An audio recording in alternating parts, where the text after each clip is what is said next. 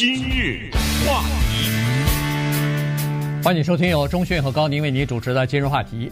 在这个最高法院上个星期五，呃，这个呃推翻了 Roe vs Wade 这个堕胎合法权益的这个呃裁决之后呢，现在人们的下一个目标呢，就注意在这个堕胎的药物。和避孕的药物上了哈，所以今天我们就跟大家来聊一下这个方面的话题。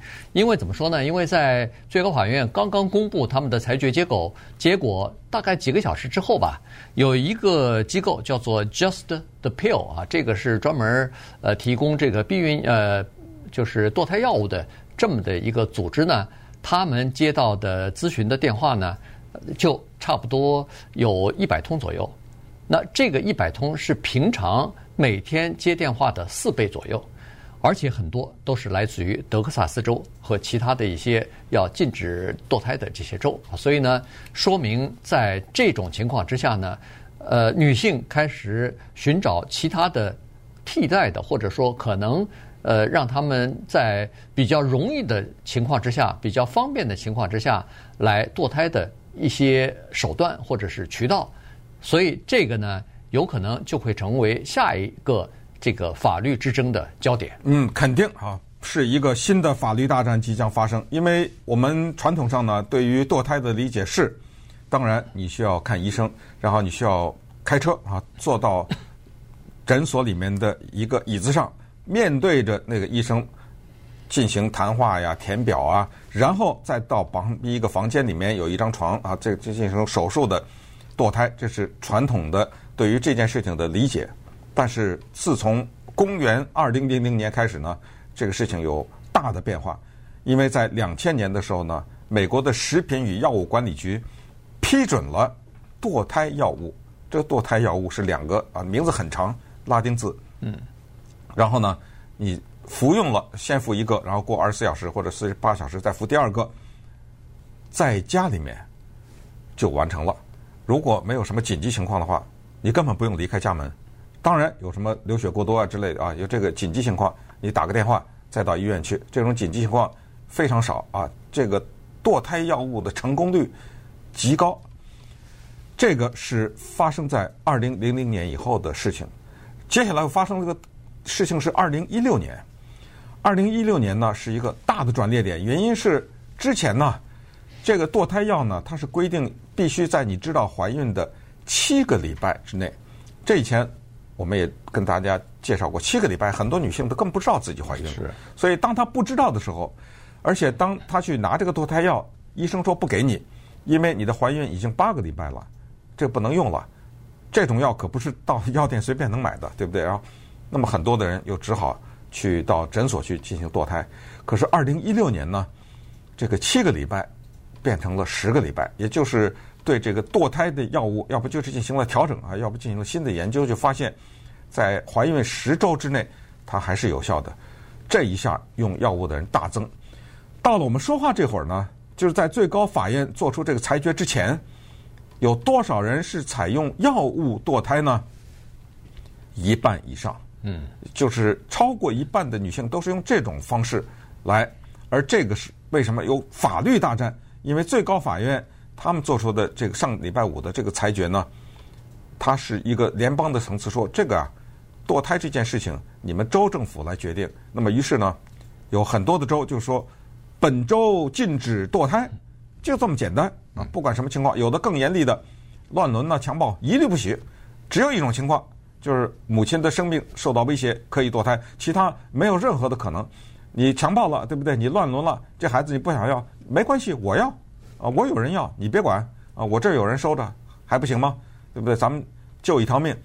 所以在这种情况之下，有人说好啊，我吃药就完了，你不知道啊？嗯，这药是邮箱里寄来的，你怎么知道？所以为什么有法律大战？咱们今天就把这个头绪给大家捋捋。对，为什么有很多人他选择这个呢？其实非常简单，就是方便啊。就是你比如说它，它是方便、有效、安全，对，三个东西啊。方便、安全、有效，同时呢，它还就等于是呃没有侵入性的手术嘛，是对吧？嗯、然后呃，同时还可以隐蔽。你你去医生诊所那儿，你去堕胎诊所，这个大家可能会知道，你在家里头去一下子就是服了药以后，就就堕胎了，人不知鬼不觉，只有你自己知道和你的呃这个堕胎医生知道，除此之外就就没人知道了。所以这个呢，就是执法的人他也很难去察觉哈，他也很难去执法去。原因是，你如果怀孕六呃六个六个星期或者十个星期之内吧，你自己还没太知道呢。你如果没告诉别人的话，别人也不知道你怀孕了。嗯、那在这个时候你堕胎，呃，谁知道啊？没人知道。所以呢，这是一个问题啊。当然，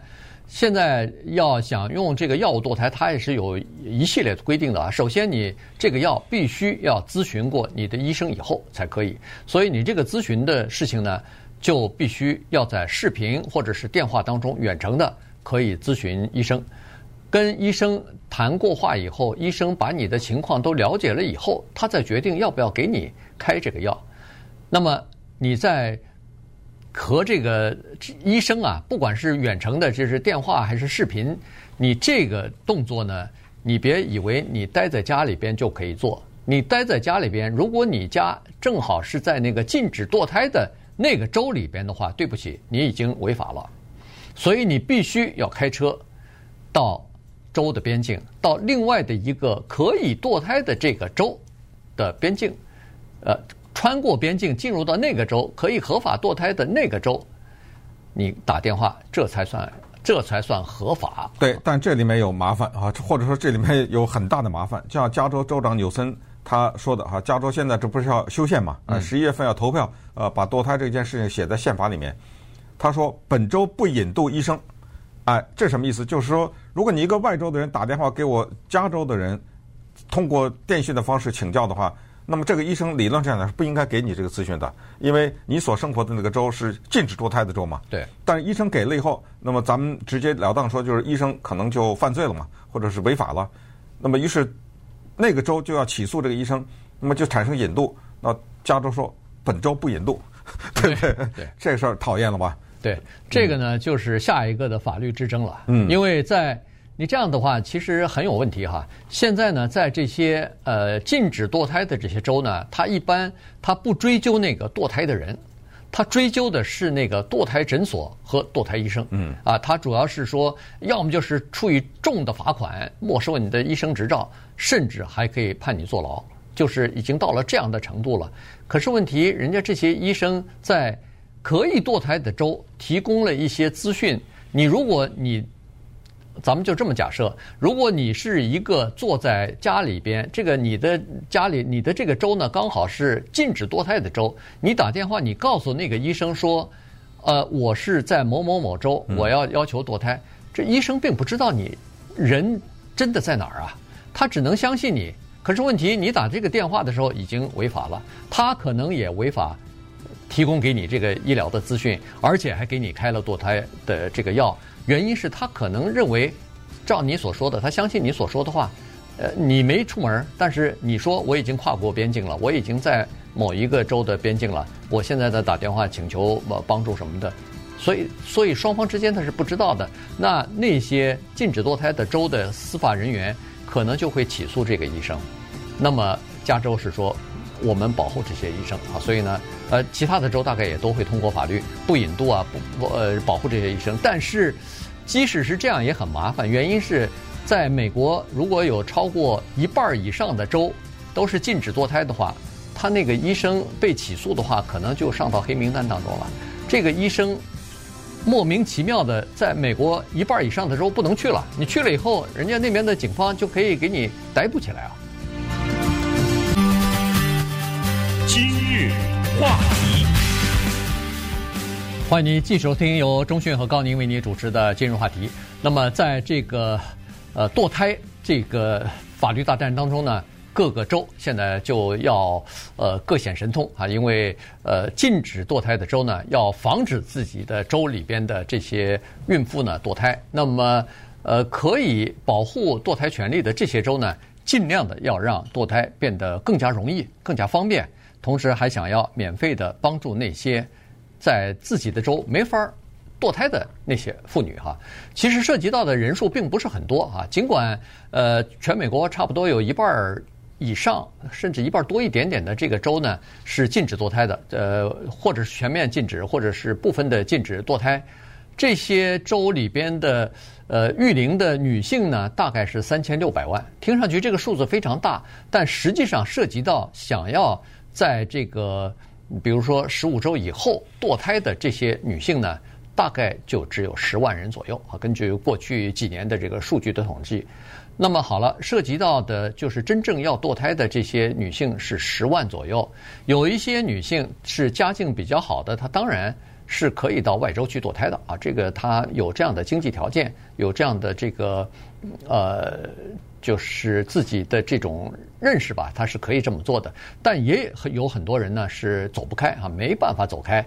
或者没有这个经济条件，所以呢，真正的现在据估计呢，大概受到影响的是七万五千名呃这个呃孕妇啊，她们最终因为就是他们的州禁止堕胎，没有呃这个堕胎诊所和其他的堕胎渠道，而把孩子生下来，差不多就是每年差不多就是七万五千人。对，那么这个里面有什么样的法律问题呢？你一听，嗯，简直是哑然失笑哈。刚才说的这个堕胎的药物是联邦的 FDA 食品与药物管理局批准的，所以这是联邦的一个级别的批准。可是某一个州禁止堕胎，于是有人说了：“对不起，联邦法律高于州法。”呃，这个药物是不是合法的？是。那你这个州不行，那对不起，这个药物还是可以合法。那么这个时候呢，刚才说的法律大战将从这儿拉开。就是一个禁止堕胎的州，可不可以将一个联邦政府批准的药物列为不可使用的药物？这是第一个法律大战。第二个，有人说了，行，就算你认为 FDA 的这个你不承认，邮局这个机构 是联邦政府的，邮局这个机构是联邦政府的话，你管不着。哪有一个州敢说邮局什么什么信不能寄？哪有有？是这样的法律啊，嗯，所以邮局是联邦层次的，对不起喽，你管不了了啊，因为这种药物它可以从邮局给寄过来，这种药物可以从一些地方买了以后，通过这种方式我拿到，怎么办？这又是一个法律头绪。还有一个第三个更讨厌的，就是很多人也许不知道，我们也是这一次在研究这个话题的时候获悉，原来很多的人。他是从欧洲拿这个药，对，这个药从欧洲寄过来，这哪儿查去啊？你办谁呀？对，你置办谁呀？对不对？你遣送也好，或者你引渡也好，你找谁去啊？对，你起诉都没人，找谁去啊？对不对？所以非常的麻烦。所以你看，说是这么说，有一些法律是怎么具体的执行是非常的难的啊。这个里面涉及到。地方的涉及到联邦的，还甚至到变成了国际的了啊！尤其是在疫情期间，人们注意到疫情期间用药物避孕的人大幅度的增加，因为他不想去医院了嘛，对不对？所以这些麻烦接下来该怎么办？这个事情啊，有的闹呢。对，呃，刚才说的还是叫做堕胎的药物呢，还有避孕的药物呢。嗯啊，比如说 Morning After 什么 Plan B 之类的，那这些的药物的销售量唰的一下增加了好几倍。最近这一段时间，原因就是这样子，就是有很多人就担心下一个要禁止的药可能就是这些了，所以他们认为说，与其你意外的怀孕，还不如别怀孕呢，因为一怀孕就会遇到你如果意外怀孕的话，就会遇到可能要堕胎的问题，那你就别怀孕了。所以在 Morning After 的这些药物是在你发生性关系之后，你去服用都可以啊，就是第二天或者第三天，所谓先斩后奏，哎，先斩后奏这这种。呃，都都可以哈，所以呢，你看这个避孕的药物和堕胎的药物，同样现在可能会引起这个法律大战，我们就看看最后会不会这个事情又捅到最高法院去。